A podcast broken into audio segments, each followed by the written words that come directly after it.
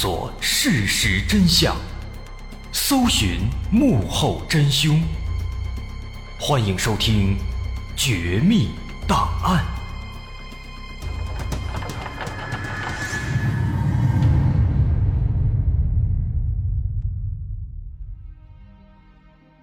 欢迎来到今天的《绝密档案》，我是大碗。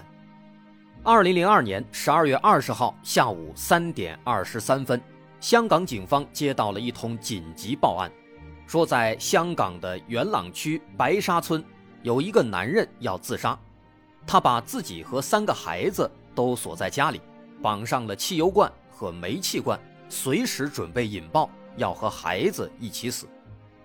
在接到报案以后，警方迅速组织警力赶到了现场。现场位于元朗区白沙村的二百八十七号，这是一栋破旧的二层小楼，位于白沙村的繁华路段。此时，在周围已经围了不少吃瓜的群众。在现场初步观察，警方发现小楼的铁门已经被反锁，所有的窗户也都被关上，在窗口里面能看到也都被木板给钉死了，根本看不到内部的情况。在门口明显可以听到，在二楼传出了小孩的哭声。于是警方首先尝试敲了敲门，敲了一阵子，在里面果然传出了一个男人的声音。这个男人对着外面大喊说：“我已经将三个孩子绑在煤气罐上，你敢进来，我就引爆。”一边说着，这个男人使劲的敲打着煤气罐，表示自己没有虚张声势。听到敲打声，警方立刻紧张起来，不敢轻举妄动。为了防止男子情绪激动，做出进一步的伤害，警方一边安抚他，一边疏散附近的群众，一边请求增援。随后，大批警力以及消防和医护人员都赶到现场，谈判专家以及报案者也都来到现场。这位报案者是一名年轻女子，女子说，在屋里的这个男子叫做唐永强。他是自己的姐夫，而他之所以要带着孩子自杀，是为了见自己的姐姐。他的姐姐叫做阿山，和唐永强本来是夫妻，但是后来两人分手了。分手之后，唐永强气不过，总想复合，所以他就一遍又一遍地给阿山打电话、发短信，让他来家里见个面，把事情说清楚。那阿山自然是不肯来的，而唐永强这个人呢，性格暴躁。做事比较极端，在多次联系阿山都未果之后，就打算采用这种比较极端的方式逼迫阿山过来，甚至扬言说，如果阿山不来，就要在家里和他们的三个孩子同归于尽，所以才有了这起报案。警方这边在谈判专家到场之后，开始尝试和屋里的唐永强展开交流，但是谈判进行的相当不顺利。这个唐永强的精神状态啊，时好时坏，好像是精神有点问题。不论警方开出什么样的条件，他只有一句话：必须见到阿山。如果阿山不来，那么就和这三个孩子一起死。所以无奈之下，警方只能找来了阿山的母亲，让他配合专家一起去劝一劝唐永强。可是还没说两句，唐永强反而是更加愤怒了。他开始拒绝回答所有问题，并且不断的敲打着煤气罐。只要警方问他话，他就开始敲，并且是越来越使劲儿，敲打的声音也是越来越大。这让局势瞬间就变得更加紧张了。根据双方的交流，旁边的心理学家迅速对唐永强做出了评估，认为现在这个唐永强的精神状态已经非常糟糕了。他的思维已经完全陷入了极端，现在他的目的应该只有一个，就是不论用什么方法都要见到妻子阿山。所以这个时候呢，有人就提议说，干脆啊，就让阿山过来。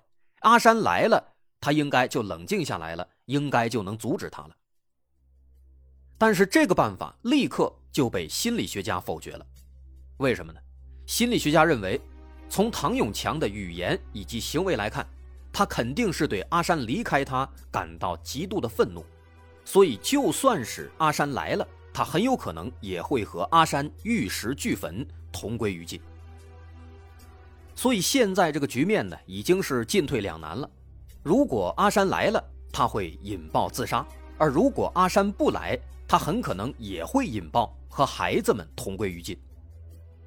那这个情况基本就是谈崩了，没必要继续谈了。此时最好的办法就是找机会直接冲进去，毕竟无论如何，孩子是无辜的。这三个孩子是他和阿山的亲骨肉，最大的只有五岁，最小的也刚刚一岁半。于是警方立即开始评估屋子里面的情况，借助专业仪器，再加上家属的描述，警方大致搞清了室内的地形，制定了详细的突入计划。接着，消防员全部到位，部分警力前去撬门，但是也就在这个时候啊，警方的气体探测器忽然发出了警报。这意味着，此时屋子里的唐永强已经打开了煤气罐，随时有可能会引燃自爆。那这可坏了，大家全都开始着急了。这一着急，只见打头的两位警员立刻套上防火服，三下五除二，咔咔咔，把这门就给撬开了。可是就在开门的一瞬间，躲在楼上的唐永强立刻就按下了打火机。随着“砰”的一声巨响，房子的二楼顿时火光冲天，窗户上的玻璃全部被震碎，室内也陷入了一片火海。消防员和警员立刻兵分两路，一路用高压水枪向二楼喷水灭火，另一路借助室内烟雾的掩护，快速冲向二楼。很快，他们就突破障碍，来到了唐永强所在的房间。只见在房间里有三个小孩在火光中哇哇的大哭，其中一个孩子甚至被绑在了煤气罐上，他们都已经受到了不同程度的烧伤，正捂着脸向门口挣扎。而唐永强则站在他们的后面，此时他已经全身着火，看见警方来了，立刻举起一个燃烧的油桶，要和警方同归于尽。但这并没有用，消防员立刻举起水枪，给他结结实实的洗了一个冷水澡。随后，唐永强顺利被警方抓获，三个孩子也被立刻送到医院。后经检查，其中有两个孩子重度烧伤，生命垂危。在火势被彻底扑灭之后，警方也开始对现场展开勘查。然而，很快他们就有了一个惊人的发现。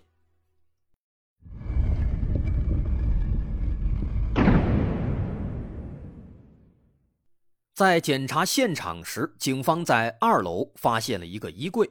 打开衣柜检查时，突然有一个一米多长的白色长条包裹倒了下来。把包裹打开一看，这里面竟然是一具小女孩的尸体。这个小女孩看起来只有十岁左右，她的面部、颈部和下半身有多处擦伤以及淤伤。她穿着校服。但下半身的衣物都被脱了下来，下体有明显的血迹。经检查，她遭到了强奸。尸检表明，这个小女孩的死因是窒息，死亡时间在一天之内，并且她是在死亡之后才遭到性侵害的。由此可见，这个凶手非常之变态。那这个凶手是谁呢？就是唐永强。之后的化验结果证实了这一点。这个可怜的女孩是谁呢？她为什么会遭到唐永强的性侵害呢？这要从昨天的一起失踪案件开始说起了。在昨天的深夜时分，元朗区警方接到报案，有一个叫做佩佩的十岁女孩失踪了。父母说，佩佩在元朗区的荣音学校上学，每天下午五点钟放学。六点一定会准时回家，平日里从来不会无故晚回，一直都是非常听话的。但是这天晚上到了九点钟，佩佩还是没回来，父母四处寻找无果，于是只能报警求助。当时在香港的监控摄像还是比较多的，所以警方第一时间就调取了佩佩放学回家路上所有的监控，很快就查到了线索。监控拍到。当佩佩走到元朗区元朗广场时，遇到了一个有些驼背的中年男子，两人说了几句话，看起来好像是认识。然后他和这个男子就一起上了一辆公交车，离开了。但是这个男人呢，他全程都没有露正脸，监控拍到的都是后背，只能大致推测他的身高在一米八左右，年龄在三十五到四十五岁之间。因为看起来佩佩和这个男子认识，所以警方就问佩佩的父母是否认识这个男人。因为大人跟孩子认识，那么大概率这个大人和父母就认识。但是父母使劲回忆了半天，都说不认识这样的人。不过父母突然想到，在之前发生过一件怪事大约是在一个月以前，有一次佩佩回家之后对父母说。说自己在放学路上遇到了一个叔叔，这个叔叔呢带着三个小孩他和这三个小孩一块玩了一会儿，期间得知这个叔叔啊很喜欢打游戏，是一个游戏迷，而佩佩也很喜欢打游戏，所以当时他和这个叔叔就聊了一会儿，聊得兴起了，这个叔叔还免费请佩佩去游戏厅里玩了一会儿。打完之后，叔叔本来还想邀请他去家里面打游戏机，但是佩佩拒绝了。因为佩佩每天六点钟要准时回家，那么这个线索立刻就引起了警方的注意。看来这个驼背的中年男子很可能就是之前佩佩遇到的那个叔叔。警方尝试追踪他们当时乘坐的公交车，但是公交车内没有监控，很难查到有用的线索。转过头来，到了第二天，就发生了唐永强自杀爆炸的案件。并且在他们家的衣柜里还发现了一具小女孩的尸体。经过辨认，发现这个小女孩就是佩佩。可是，随着佩佩的尸体被发现，警方却更加紧张了，因为在佩佩失踪的半个月之前，当地曾经发生过一起类似的女童失踪事件，而且这两起案件是非常相似。那个失踪的女孩叫做文文，年龄也差不多，她十一岁，在半个月前十二月四号的深夜被报案失踪。当时这个女孩她也是在元朗广场失踪的。当天晚上七点多，文文去元朗广场买自己喜欢的明星的卡片，并表示会在半个小时以内回去，但是父母在家里面等到了十点钟，文文都还没回来。在文文失踪的半个多月以来，警方一直在尝试寻找线索，但是一无所获，甚至还在电视上播放了文文失踪的模拟短片，以寻求线索。然而，就在这个短片播放的第二天，佩佩也失踪了。当时，在那个佩佩失踪以后啊，警方就猜测，文文和佩佩这两起失踪案件可能是一个人干的，因为这两起案件有很多的相似点。首先，两个孩子都是在元朗广场失踪的。其次，这两个孩子年龄相近，一个十岁，一个十一岁。关键，他们俩长得也都差不多，都是一个风格的，都是长头发、瓜子脸，身高在一米四左右。在失踪的时候，都是穿着红色的衣服。所以，警方就猜测，这个案犯呢，可能是一个恋童癖，专门喜欢十岁左右的。这种样貌的这种乖乖女风格的女孩。那么现在佩佩的尸体在唐永强家被发现了，所以警方觉得另一个失踪的文文应该也是被唐永强杀害了，因为在唐永强的床上，警方发现了大量的血迹、精斑和尿液痕迹，而这些痕迹显然属于很多个人。之后的调查似乎也印证了这一点。在唐永强家的衣柜里，还发现了一个书包和一双儿童运动鞋。最重要的是，还有大量文文喜欢的明星的卡片。可是奇怪的是，警方在唐永强家翻了个底朝天，却并没有找到文文的尸体。这是为什么？直到后来，经过了一系列的机缘巧合，警方才终于在唐永强家已经被封死的化粪池中。找到了一具高度腐败的尸体。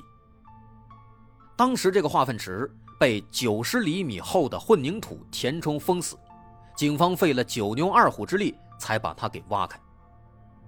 在被发现时，这具尸体已经高度的腐败肿胀，飘在粪池里，而且经过长时间的浸泡和腐败，这具尸体已经变得相当脆弱了，稍微一碰就会碎掉。用普通的传统打捞方式，不可能把它完整的捞上来。所以无奈之下，警方最后想了一个办法，往这个粪池里注水，等尸体随着水漂上来，再用工具小心的把它给盛出来。但是由于这具尸体已经严重的腐烂，面目全非，根本就无法辨认。直到后来经过 DNA 鉴定，才确定他就是失踪的文文。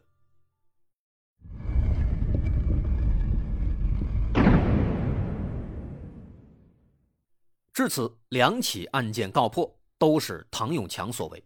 但此时警方依然感到很疑惑：唐永强他为什么要杀害这两个孩子呢？在搜查唐永强的房间时，警方曾经发现了一个奇怪的唐老鸭公仔，在这个公仔的肚子里，发现了一张唐永强的妻子阿山的照片。然而诡异的是，在照片上，阿山的头部和四肢的部位。被唐永强钉上了五颗钉子，上面还写着阿山的生辰八字和名字，这是什么意思呢？和这起案件是否有关系呢？这个问题的答案啊，要从唐永强的婚姻开始说起。唐永强老家在台湾省，因为他父亲在越南做生意，所以一家人移居到了越南。虽然唐永强他是家中的独子。但是唐永强从小就不太正常，家里人也都不喜欢他。他有三个姐妹，曾经在十五岁的时候啊，多次偷窥他的妹妹洗澡，最终因此被赶出了家门。十六岁时，全家移居到了美国，唯独把他留在了越南。为了生存，他就辗转来到了泰国，被当地的一个巫师收作徒弟，学习巫术。在二十岁时，唐永强本来想偷渡回越南，但是在半途被截停在了香港，于是他只能留在香港，在这里靠打零工维持生计。就这样一直混到了三十岁，他认识了自己的第一任妻子小雷。小雷那年刚刚十四岁，被三十岁的唐永强忽悠的一愣一愣的，竟然就心甘情愿的跟他上床了。后来两人还结了婚。竟然还生了一个孩子。后来唐永强被捕之后，严正声明说自己不是恋童癖，但是他都干出这样的事情了，跟十四岁的孩子发生关系结婚，你说不是，别人是很难相信的。偏偏这个唐永强还是一个花花肠子，在结婚第二年，他就和现任妻子阿山勾搭上了，而阿山那时候更小，只有十二岁。他属于那种问题学生，不爱上学，总逃课。通过朋友认识了唐永强，就经常逃课去唐永强的家里玩那么一来二去，就喜欢上唐永强了，并且还心甘情愿的和唐永强发生了性关系。甚至后来啊，他经常会住在唐永强家，自己家都不回了。阿山的父母对此表示非常生气。甚至报警说唐永强诱拐了自己的女儿，可是警察来到唐永强家，阿山却说自己就是在这里玩两天。那既然如此，父母也拿不出任何证据，警方确实也就不好管。之后又过了两年，这个阿山干脆就离家出走，直接搬到了唐永强家里，和唐永强开始同居。那么此时唐永强家的状态啊，就是一种非常畸形、非常奇葩的状态。唐永强、唐永强的妻子小雷、唐永强和小雷的孩子以及阿山，他们四口一起住。所以没过几天，小雷实在是忍受不了这种畸形的生活，就带着孩子头也不回的离开了。这对阿山来说是一件好事他终于可以独占唐永强了。在之后的七年时间里，阿山陆续为唐永强生下了三个孩子，也就是警方在火场中救出来的那三个，包括五岁的唐天富、三岁的唐启林和一岁半的唐启慧。后来到了一九九九年，阿山成年了，两人还领了结婚证，正式成为了夫妻。这几年间呢，他们的夫妻感情其实还是不错的，曾经一起做运输生意，生活也还可以。但是后来啊，唐永强沉迷赌博，欠了一屁股钱。到了二零零一年，随着最小的孩子出生，他们家已经彻底揭不开锅了。那无奈之下，阿山就去 KTV 打工做公关。可是，一旦去了这样的地方，工作还是女公关，那么阿山很快就认识了新的小伙子，把家里的唐永强抛诸脑后了。他开始经常性的不回家。和别的男生厮混在一起，准备结束和唐永强的关系。事件的导火索发生在二零零二年的十二月一号。那一天，阿山在外面混了一宿，上午十一点终于回家了。此时，唐永强已经有两个月没有和阿山发生关系了。看到阿山回来，他就想和阿山做一次，但是被阿山拒绝了。这让唐永强有些生气，于是他就踢了阿山一脚，结果阿山也急了，开始骂唐永强。可唐永强一听更生气了，直接举起菜刀，扬言要杀死阿山。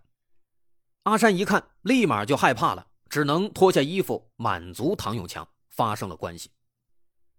唐永强在做完之后倒在床上呼呼大睡，而此时阿山的心里也格外的委屈。于是他打电话给自己的父亲告状，随后父母就来到他们家，把唐永强给骂了一顿，然后把阿山给接走了。之后到了第二天，唐永强认怂，打电话请求阿山原谅，但是被阿山挂断了，所以唐永强只能打给小姨子以及阿山的同事们，结果却得知阿山在外面有了其他的男人。此时，唐永强头顶青青草原，是又生气又难过，但他实在是舍不得阿山，他是爱着阿山的，所以他只能放下姿态，再次向阿山请求原谅。但这个时候，阿山去意已决，他正打算利用这个机会离婚呢，怎么可能会原谅他呢？所以后来渐渐的，他干脆连唐永强的电话都不接了。也正是阿山的这种决绝，渐渐地引发了唐永强的愤怒。眼看自己深爱的妻子即将离去，绝望的唐永强由爱生恨。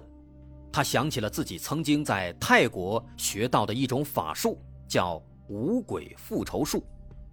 这个五鬼复仇术，要求杀掉五个跟自己有血缘关系的人之后再自杀。这样的话，就会产生五只恶鬼缠住自己的仇人，让他生不如死。他打算用这样的办法向阿山报仇。正因此，唐永强才要和三个孩子同归于尽。他想施展这个法术。可是法术需要找到五个跟自己有血缘关系的人，另外两个去哪儿找呢？其实这个唐永强啊，特别天真。他以为只要跟一个人发生了性关系，那么自己和对方就具有血缘关系了，所以他才杀害了佩佩和文文。这里咱们插播一条小提醒：首先自报家门，我是大碗。一直以来呢，有很多人在盗用我的节目，我也经常接到听众们的举报。因为我自己是律师嘛，这几年也陆续的已经处理了好几个了，目前登记在册的。也还有不少盗用的，有的在 B 站，有的在抖音、快手，有的是在公众号上，还有的是在油管等等。在这里提醒大家，只有账号的名字叫做“机智的大碗”或者是“大碗说故事”的，才是我本人的账号，其他一律都是盗用。那些盗用的人们，建议你自己也早点收手，不然的话，早晚会收到法院的传票。盗用的多的，最后可能要面临几万。甚至几十万的赔偿。这条小提醒以后我也会插播在其他的节目里面，希望大家能够见谅，谢谢。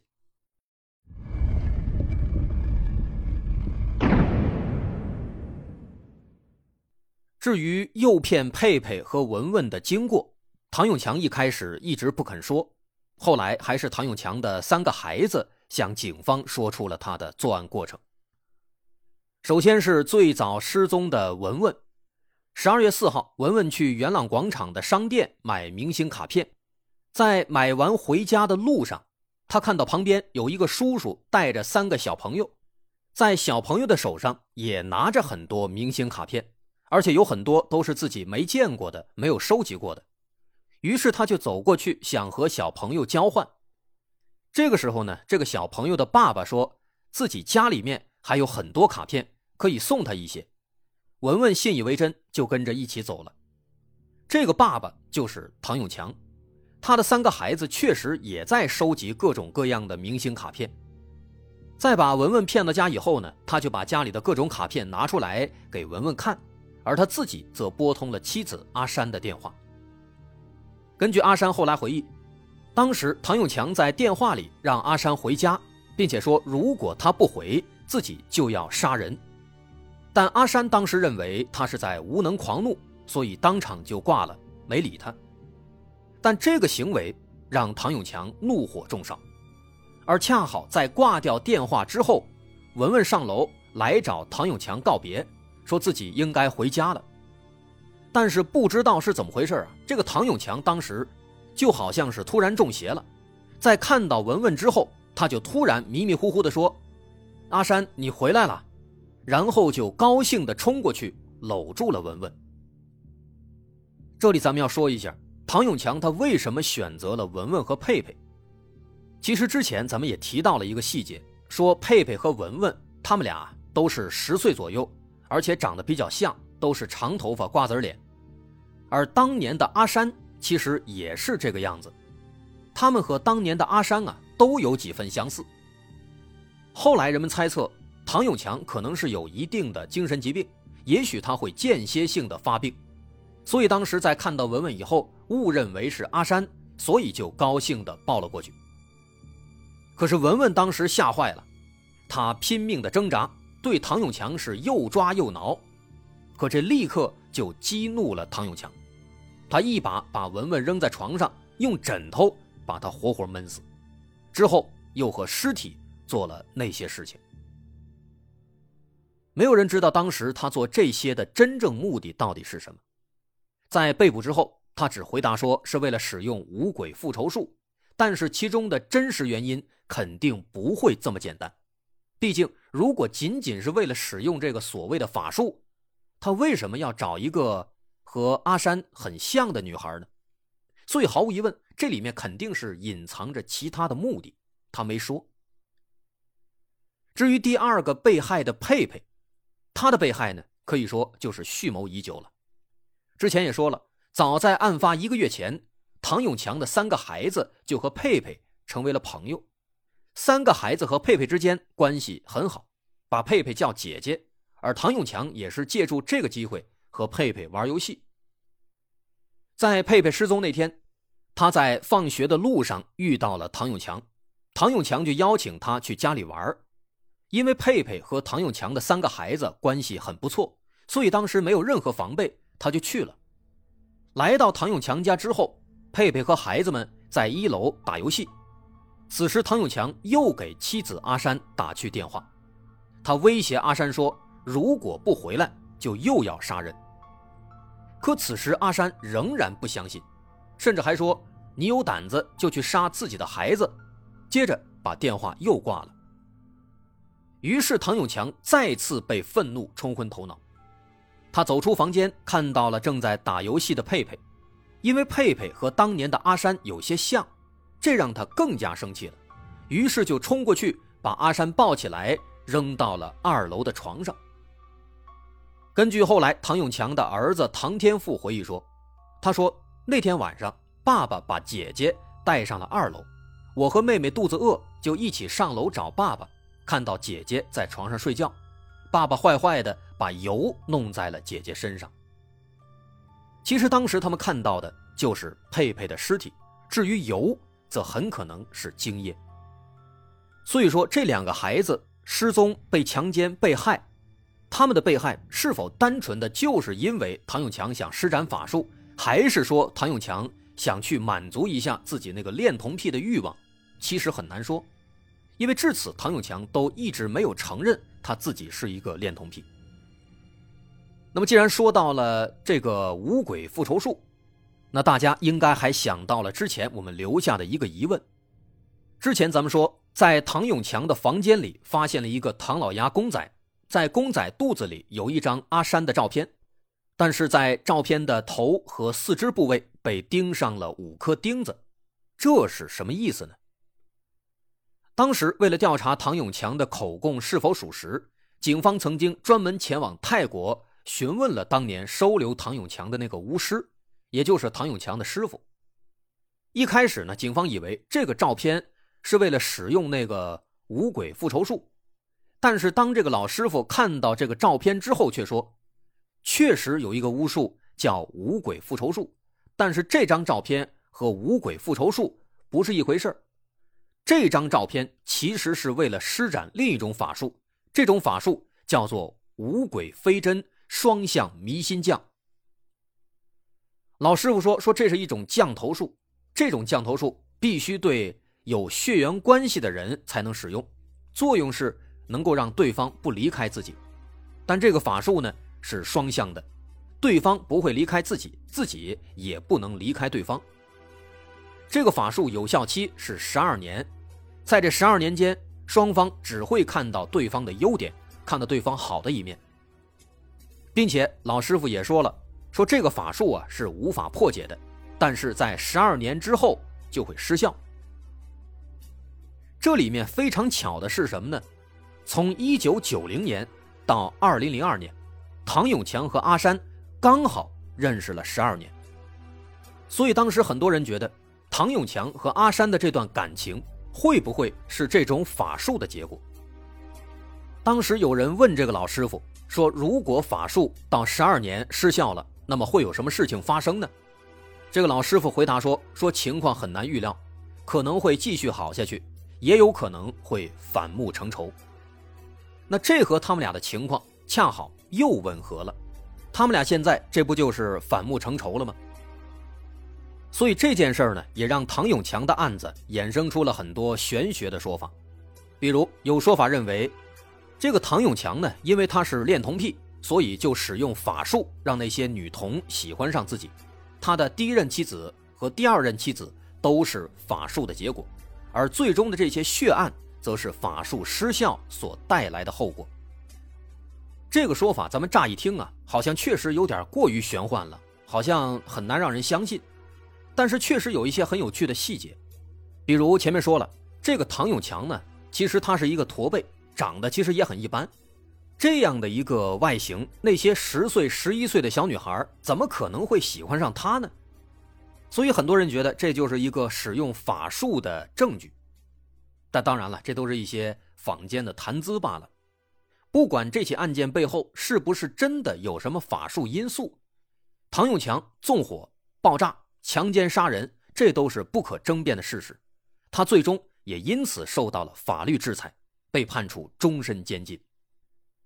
在案发的第二年，有一位叫做刘孝伟的导演，还根据这起事件拍了一部电影，叫做《魔鬼屠夫》，基本就是完美复刻了这起案件。大伙如果感兴趣，可以去搜一搜看一看，叫《魔鬼屠夫》。好，那么到这儿，有关这个恋童癖唐永强的故事，咱们就说完了。我是大碗，本期节目素材参考自《东方日报》《太阳报》《维基百科》。网一号、虎扑以及相关的新闻媒体，本期内容是结合上述媒体资料二次改编演绎而来。如果您喜欢，欢迎关注我们的微信公众号，在微信搜索“大碗说故事”，点击关注即可。我是大碗，咱们下回再见。